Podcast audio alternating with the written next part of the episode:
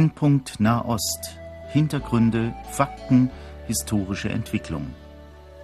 Horst Marquardt im Gespräch mit Johannes Gerloff, Korrespondent des christlichen Medienverbundes KEP, Jerusalem.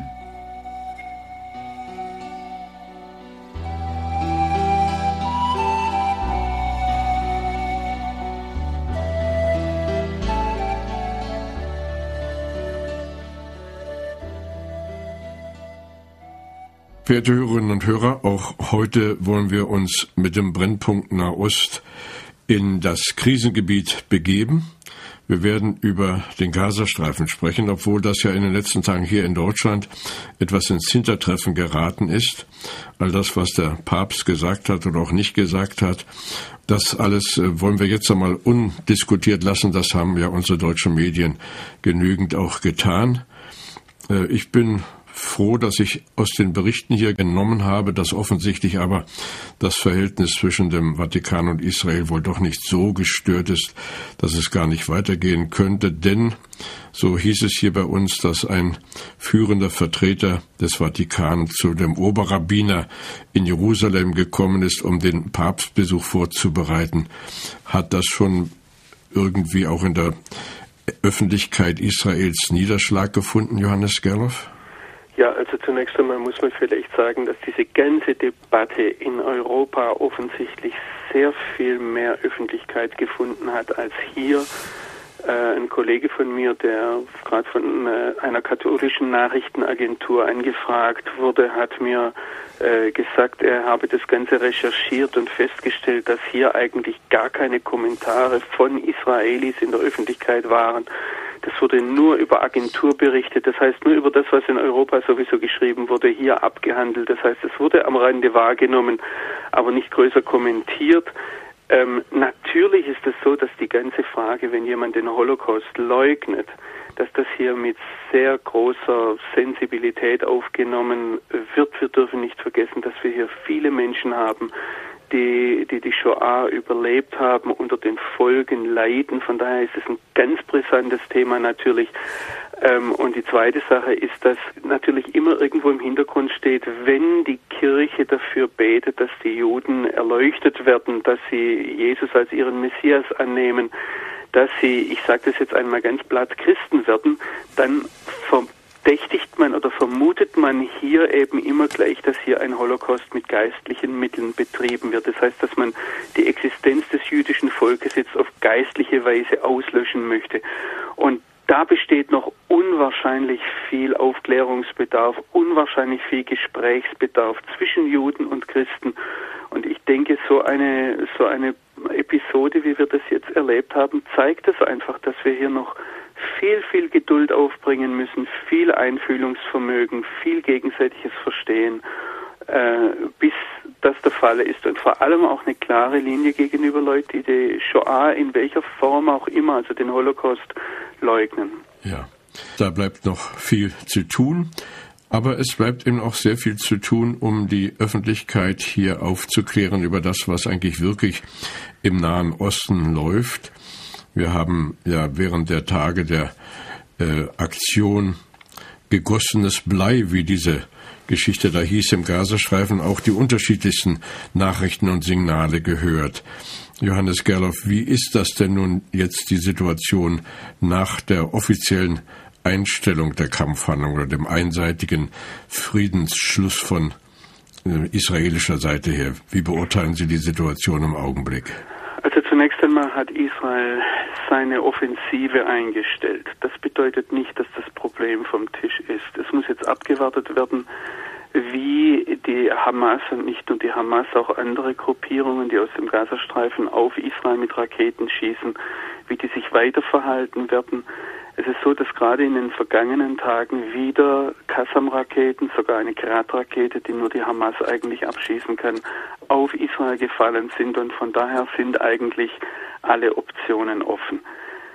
Das ist das große Problem. Das heißt, äh, man sieht es auch in Israel ganz klar so, das war nicht ein Krieg, der jetzt gewonnen wurde, sondern es ist eine Schlacht in einem Krieg, der sich eigentlich seit Jahren hinzieht. Ja, und die, die Einstellung der Kampfhandlungen von der einen Seite ist also von der anderen nicht honoriert worden. Man hat einfach wieder weiter mit Raketen das israelische Gebiet bombardiert. Ja, die Hamas hat zunächst einmal 24 Stunden nach der Waffenstillstandserklärung Israels ebenfalls einen Waffenstillstand erklärt. Das heißt, ähm, es, es gibt offensichtlich etwas, einen, einen Zwist zwischen der Hamas-Führung, die in Damaskus sitzt und in, in Beirut zum Teil, und der Hamas-Führung, die im Gazastreifen sitzt. Die im Gazastreifen scheinen offensichtlich zumindest für die für, für den Moment genug zu haben und scheinen etwas Atem holen zu wollen während man in Damaskus zum Teil äh, doch äh, sagt, ja, man muss den Kampf gegen Israel fortführen.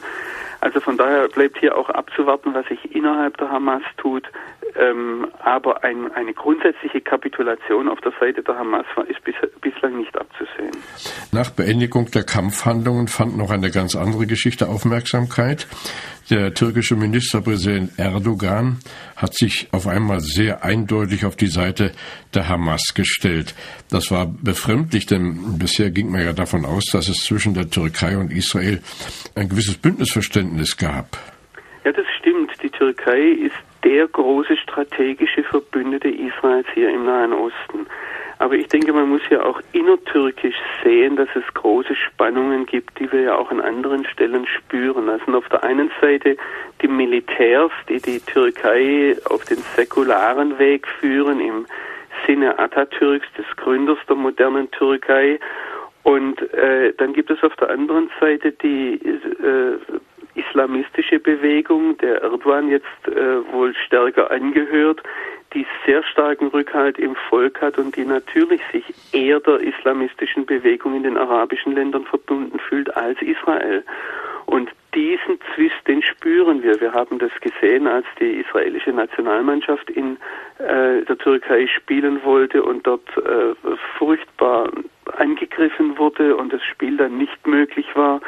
Äh, wir sehen das an Äußerungen, wenn man auch durch die Straßen Istanbuls geht, dann sieht man dort, da werden Militärausrüstung verkauft mit palästinensischen Flaggen. Und wenn man mit den Leuten dort spricht, die sind sehr, sehr pro palästinensisch eingestellt. Insofern, was wir gesehen haben, das ist ein Kampf innertürkisch letztlich um eine Linie der Türkei und ein Zeitungskommentator in der Türkei meinte, dass dieser dieses ganze Kapitel mit dem Angriff Israels auf Gaza oder dieser Offensive Israels in Gaza ähm, letztlich die Liebesgeschichte, die Romanze zwischen der türkischen Regierung und der Hamas offengelegt hat. Und das Interessante war, dieser Kommentator meinte da nicht etwa, dass diese Romanze falsch sei, sondern er hat angeklagt, dass es falsch sei, ein Krieger Allahs zu sein, im Blick auf den türkischen Premierminister, aber dies nicht offen zu bekennen. Das heißt, er hat ihm vorgeworfen, du bekennst nicht offen, wo du hin willst. Ja. Und das ist jetzt offensichtlich geworden durch diese ganze Sache, dass hier in der Türkei offensichtlich äh, doch einiges anders liegt, als die offizielle ja. Richtung der Militärs das aber, Glauben macht. Aber schade natürlich, denn bis jetzt sind ja zum Beispiel Israelis auch gerne in die Türkei gefahren als Touristen. Israel hat sogar Waffen geliefert an die Türkei, aber das wird ja dann alles anders werden. Ich denke, wir sollten vorsichtig sein, wie das in der Zukunft aussieht. Und äh, es gibt sehr starke Kräfte in der Türkei, die eine säkulare Türkei vertreten, die auch Demokratie wollen. Und ich denke, es bleibt spannend, äh, wer sich da durchsetzen wird, ob das die, die Fundamentalisten sind oder ob das die äh, mehr westlich orientierte Türkei ist. Ich denke, dass da auch sehr wichtig ist, wie sich Europa der Türkei gegenüber verhält und ob wir einen Weg finden, einerseits den islamischen Charakter der Türkei stehen zu lassen und zu sagen, die Türkei ist eigentlich nicht Europa, andererseits aber doch zu sagen, äh, die Türkei hat, weil sie eben kein arabisches Land ist, äh, weil sie nicht der Iran ist, doch eine Zwischenstellung und ihr diese Zwischenstellung auch irgendwie dann politisch zu gewähren, das heißt irgendwie das zu honorieren, dass die Türkei eben doch einen sehr viel engeren Anschluss an Europa hat als andere Länder. Und ja. da, da haben unsere Politiker noch viel zu tun. Ja, Brückenbauer, die wären so nötig. denn ähm, auch Brückenbauer im, im geistigen Bereich ist es ja sehr viel Missverständliches auch geäußert worden in den letzten Wochen hier. Also was, da würde ich gerne mal mit Ihnen noch etwas äh, sprechen, Herr Gerloff. Äh, es gibt ja eine ganze Reihe offizieller Leute hier, Journalisten, Politiker und natürlich auch der sogenannte Mann von der Straße, die haben immer Ratschläge, wie man eigentlich besser miteinander umgehen könnte. Und eines der Argumente, das man immer wieder hören kann und auch sicher noch weiter hören wird, dass Israel unverhältnismäßig handele. Israel sei zu, zu krass und zu hart gegenüber den armen Palästinensern da zunächst einmal sagen, was wir ja immer wieder in dieser Sendung gesagt haben und was eines meiner persönlichen, auch großen Anliegen ist, dass wir vor den guten Ratschlägen zunächst einmal uns gut informieren. Und da müssen wir ganz nüchtern sagen, wir, wir fangen jetzt erst an, die Fakten wirklich auf dem Tisch zu sehen. Und wir fangen jetzt erst an zu sehen, was tatsächlich im Gazastreifen passiert ist. Und die zweite Sache ist, was zu diesen Fakten gehört, dass man das Ganze in einem historischen Zusammenhang sieht, dass man nicht eine Einzelaktion herausgreift, schreckliche Bilder herausgreift. Krieg ist immer schrecklich, auch das haben wir immer wieder gesagt, und sich dann von den Emotionen fortreißen lässt. Und das ist meine Beobachtung, dass das viel zu oft geschieht. Und dadurch schüren wir eigentlich einen Konflikt viel mehr, als dass wir äh, dass wir zunächst einmal verstehen, was vor sich geht und dann auch sachlich äh, Stellung beziehen können. Sie sagen, man, hört, man wird jetzt erst die Fakten feststellen. Sind die Fakten denn anders als das, was man so gehört hat in Fernsehberichten und in der Presse? Das ist auf jeden Fall immer so bei einem Kriegsgeschehen. Also bei all den äh, Kriegen, wo ich jetzt als Berichterstatter auch direkt mit dran beteiligt war, ähm, muss ich sagen, hat sich, im, wenn sich der Staub gelegt hat, vieles ganz anders gezeigt. Ein Beispiel ist zum Beispiel, wir hatten Anfang Januar diese Meldung, dass Israel eine UNO-Schule bombardiert hat. Und dabei sind 40 Menschen ums Leben gekommen. Und der Vertreter der UNO im Gazastreifen hat Israel ganz groß verurteilt. Jetzt stellt sich heraus, dass das UNO-Gelände von Israel überhaupt nicht bombardiert wurde. Jetzt zieht die UNO ihre ganze Anklage zurück und sagt, ja, es stimmt, Israel hat nicht bombardiert, aber der propagandistische Schaden ist da und was die Leute wissen, ist, da war ein Massaker. Aber es sind und, doch Menschen umgekommen. Ja, natürlich, weil ähm, es, es, sind da Bomben explodiert und es, äh, es, es wurde Artillerie geschossen und es sind ungefähr 40 Palästinenser ums Leben gekommen. Nur der, der Unterschied, vor allem wenn es sich um eine um eine äh, um ein Gymnasium handelt, äh, da, da ist der, also manchmal sind 15, 16, 17-jährige Jungs eben doch Kämpfer. Äh, das ist überall auf der Welt so, dass es relativ junge Soldaten gibt, dass die Soldaten überhaupt relativ jung sind. Und auch da denke ich, muss man noch abwarten, was sich letztlich zeigt. Aber Tatsache ist, das UNO-Gelände selbst, das als ein, als ein Schutzraum von Israel her geachtet werden muss, wurde nicht bombardiert. Und was ich jetzt einfach nur sagen möchte, ist, wir sollten warten, bis sich die Fakten gezeigt haben, bis sich, bis sich das äh, alles etwas klärt. Und manchmal braucht es einfach Zeit. Naja, gut, aber Zeit, das sagt man natürlich, die Israelis sollten sich auch mehr Zeit lassen, sie müssten mehr Geduld haben, sie müssten nicht so dreinhauen. Das ist ein anderes Argument. Israel habe nicht genügend Geduld.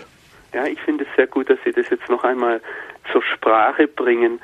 Ähm, es ist immer eine Frage der Perspektive. Aus der Perspektive der Leute, die äh, der, der Israelis, die am direkt in der Gaza-Nachbarschaft leben, hat Israel über acht Jahre lang die andere Wange hingehalten, um das jetzt einmal mit diesen biblischen Worten zu sagen, hat mehr als 10.000 Raketen auf sich schießen lassen, bevor es dann reagiert hat.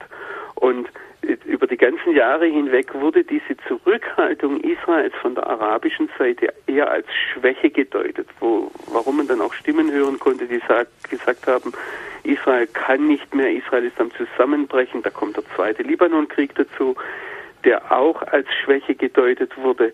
Und ein Ziel dieser Militäraktion war, der arabischen Seite zu zeigen, wenn Israel sich zurückhält, ist es keine Schwäche.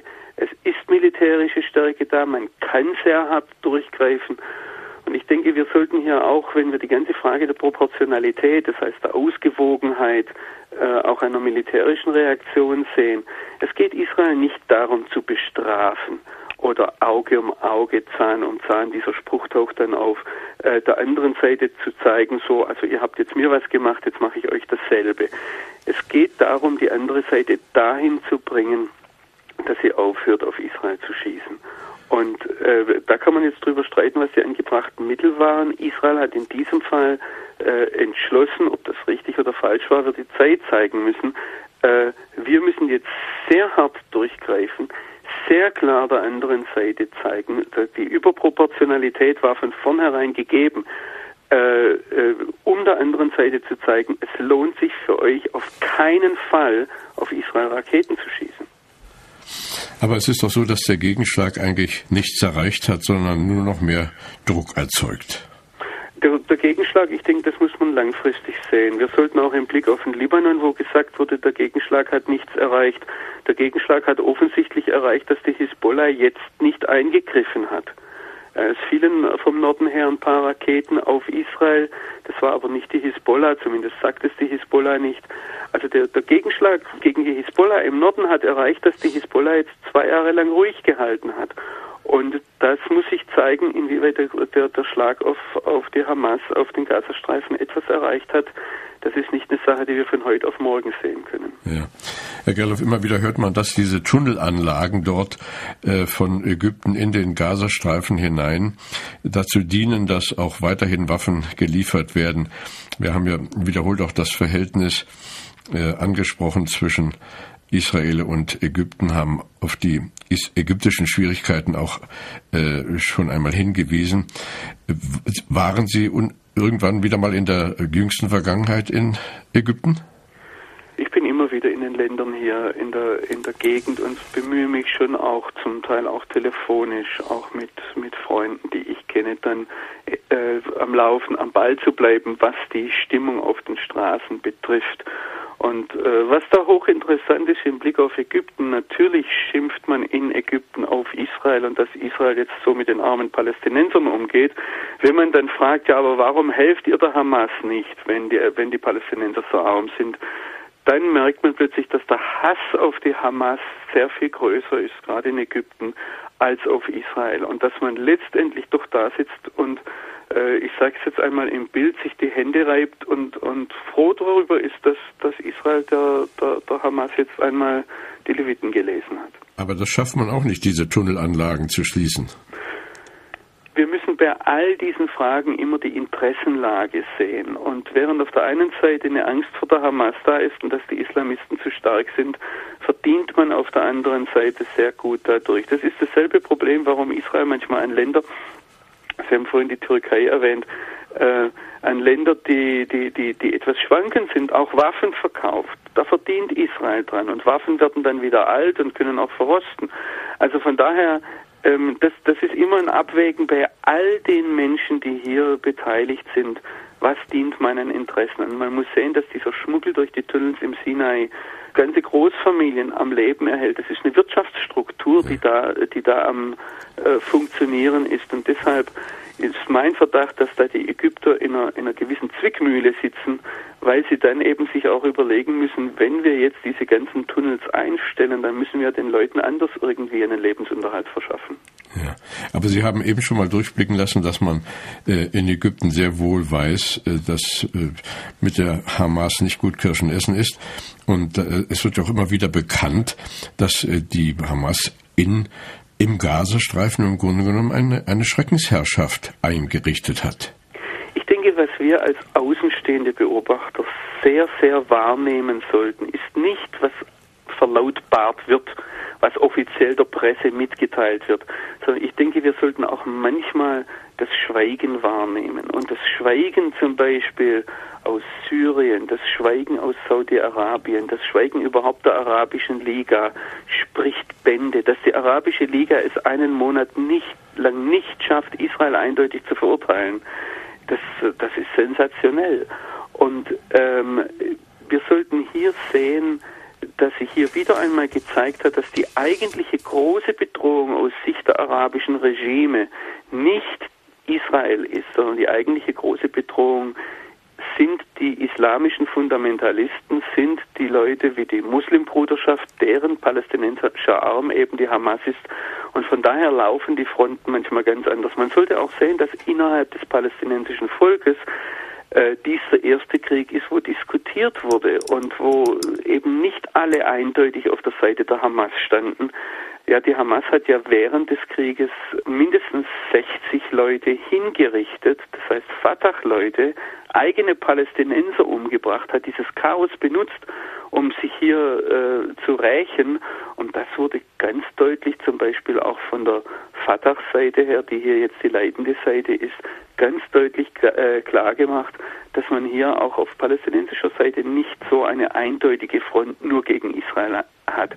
Wobei wir jetzt noch einmal klar sehen müssen, wenn ich als Journalist komme und eine Stellungnahme erbitte von einem offiziellen Vertreter, wird mir ein palästinensischer Vertreter nicht offiziell sagen, ja, Israel hat recht.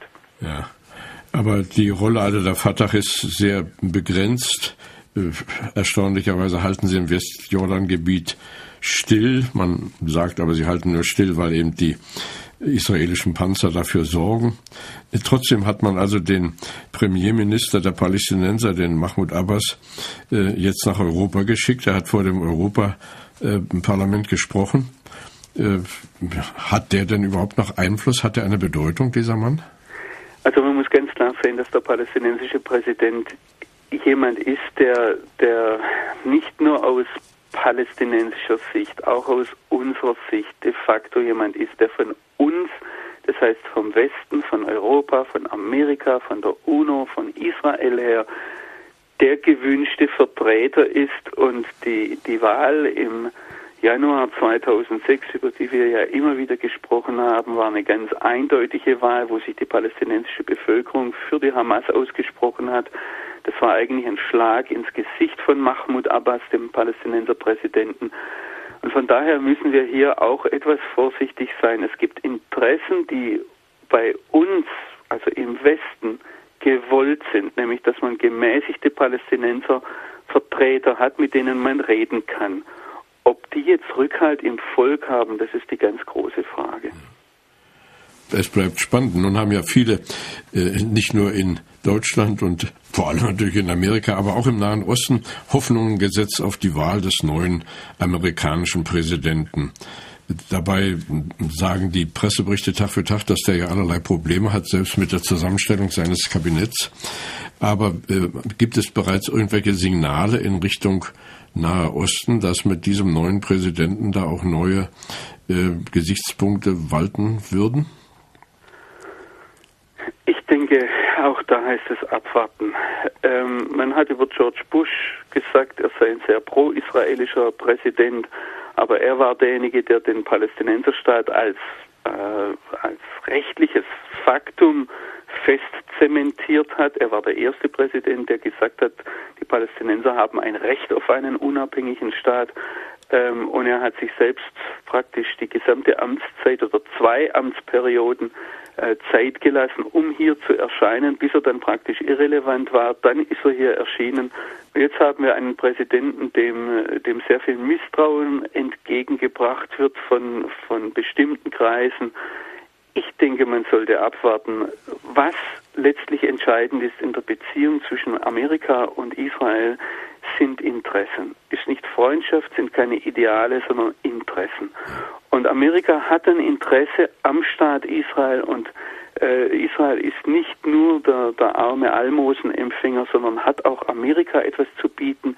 Und ich denke, wir sollten da abwarten, wie sich das entwickelt. Übrigens, Hillary Clinton, die Außenministerin des neuen äh, äh, amerikanischen Präsidenten, ist eine ausgesprochene Freundin Israels. Es wird auch hier sehr, sehr hoch geschätzt und hat sich sehr eindeutig auf die Seite Israels gestellt, immer wieder in ihren Aussagen. Ähm, dass jetzt der Sondergesandte George Mitchell äh, ein äh, Amerikaner arabischer Abstammung ist, kann man als einen geschickten diplomatischen Schachzug sehen. Man muss hier sehen, was sich, man muss abwarten, was sich hier entwickelt. Und ich denke, die Palästinenser haben auch gemerkt, dass sie mit ihrer eindeutigen Stellung für die Hamas nicht nur in Amerika, auch in Europa, in anderen Stellen den Bogen überspannt haben. Und wir sehen das ja bei aller Kritik und bei allem, wo man das so mag, die Juden sind schuld, merkt man doch in Europa auch, dass man etwas aufgewacht ist und merkt, die, die Palästinenser sind nicht nur die, wie ein kürzlichen Diplomat mir sagte, nicht nur die armen Seehundsbabys, denen man einfach die Seehundsschlechter wegnehmen muss und dann wird alles gut, äh, sondern es gibt hier zwei Seiten in diesem Konflikt. Ja. Zwei Sätze noch äh, schnell zu den bevorstehenden Wahlen. Äh, gibt es schon ein Wahlfieber in Israel? Naja, das hält sich sehr in Grenzen. Ähm, äh, das Problem ist etwas, dass niemand so recht weiß, was jetzt eigentlich die Alternativen sind. Man, man hat nicht die starken Führungspersönlichkeiten, die man sich wünschte. In den Fragen wie zu den Palästinensern, auch jetzt im Blick auf den Gaza, die Gaza-Offensive, ist sich eigentlich die israelische Bevölkerung einig. Das war notwendig. Äh, der Raketenbeschuss muss aufhören. Die andere große Sache ist der Iran. Auch da ist man sich einig. Der Iran darf keine Atomwaffen bekommen. Jetzt hat er seinen ersten Satelliten ins All geschossen. Ja, ja, äh, und das sollte eher Europa beunruhigen. In Israel äh, macht es nicht den großen Unterschied. Also an den Punkten ist man sich überall einig im, im, im Blick auf die Wahlen.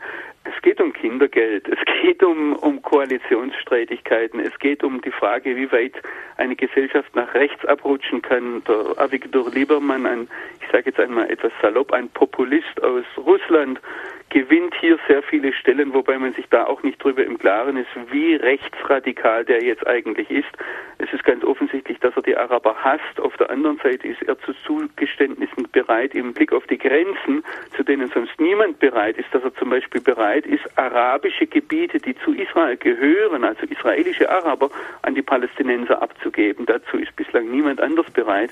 Also von daher ähm, es ist ein interessanter Wahlkampf, aber es ist eigentlich momentan noch gar kein so richtiger Wahlkampf. Also wenn ich zum Beispiel noch die Person des Ehud Barak herausnehme, den mag niemand eigentlich, aber alle finden, das ist der beste Verteidigungsminister.